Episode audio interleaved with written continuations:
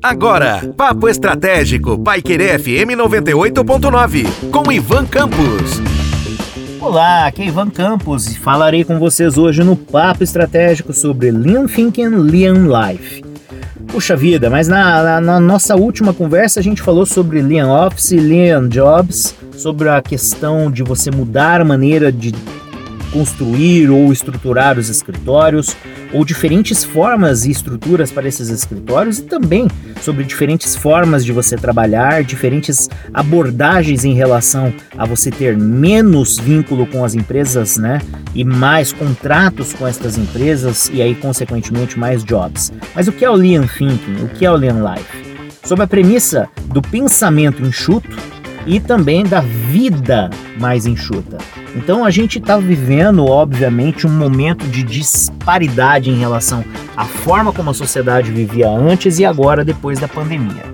A gente precisa partir do princípio que o pensamento enxuto ele está muito vinculado também a uma necessidade de que você priorize aquilo que é importante. Então, seja no seu trabalho, seja na empresa e também, obviamente, na sua vida.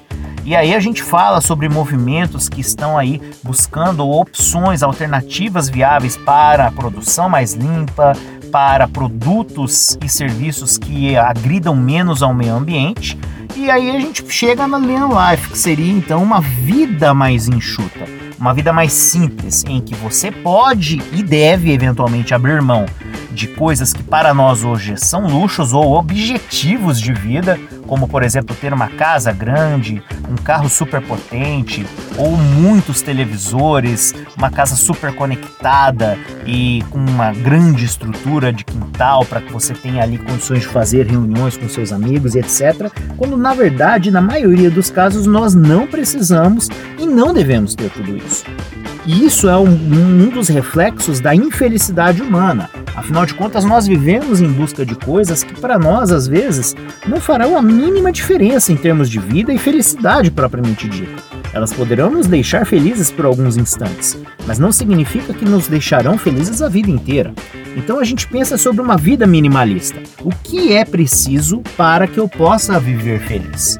Eu preciso ter um teto sobre a minha cabeça, eu preciso ter uma maneira de me locomover e eu preciso ter uma maneira de trabalhar e ganhar o meu dinheiro para que eu possa comer bem, cuidar da minha saúde e ser feliz com a minha família. Nesse contexto, a gente vive então um momento de nostalgia em que as pessoas estão é, observando na vida simples dos avós, tataravós que viviam no campo, trabalhavam no campo e ali não tinham acesso a tudo aquilo que nós temos hoje em termos não só de tecnologia, informação, estrutura, casas, carros, malhas viárias e etc, mas que tinham ali a felicidade ou eventualmente estavam muito mais próximos dessa felicidade do que nós que vivemos nessa busca incessante, nesse é, nessa falta de tempo para as coisas que são realmente importantes e reféns desse tempo Afinal de contas, quantos de vocês conseguem dormir pelo menos 8 horas por dia?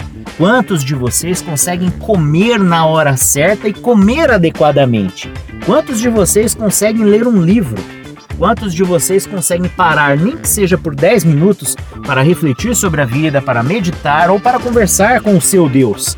Então, são questionamentos que nós devemos fazer. As empresas estão cada vez mais preocupadas com a saúde e o bem-estar dos seus colaboradores, mas ao mesmo tempo estão cada vez mais em busca de resultados. E isso acaba fazendo com que o colaborador, no fim das contas, ainda seja oprimido pelo tempo, pelas entregas, pela necessidade de estar na empresa. E aí, óbvio, a gente tem também as novas configurações da forma como as empresas impelem aos colaboradores as suas entregas. Isso não está errado, o sistema funciona assim. Nós vivemos numa sociedade que prima por isso. Então, quando a gente pensa em novas configurações sociais, novas formas de viver e viver a vida, a gente precisa pensar que eu também tenho que viver a vida de uma maneira diferente. Eu posso ter o mínimo para ser feliz e trabalhar também o mínimo para ser feliz. E com isso eu posso também pensar em trabalhar de diferentes lugares e de diferentes formas. Seja por meio então de uma atividade que seja única, exclusiva, artesanal ou usando a tecnologia.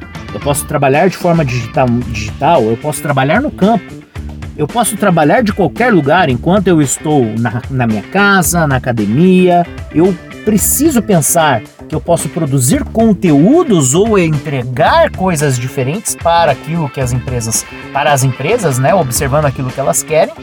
Consequentemente, eu posso viver e entregar uma experiência diferente para aqueles que me contratarem.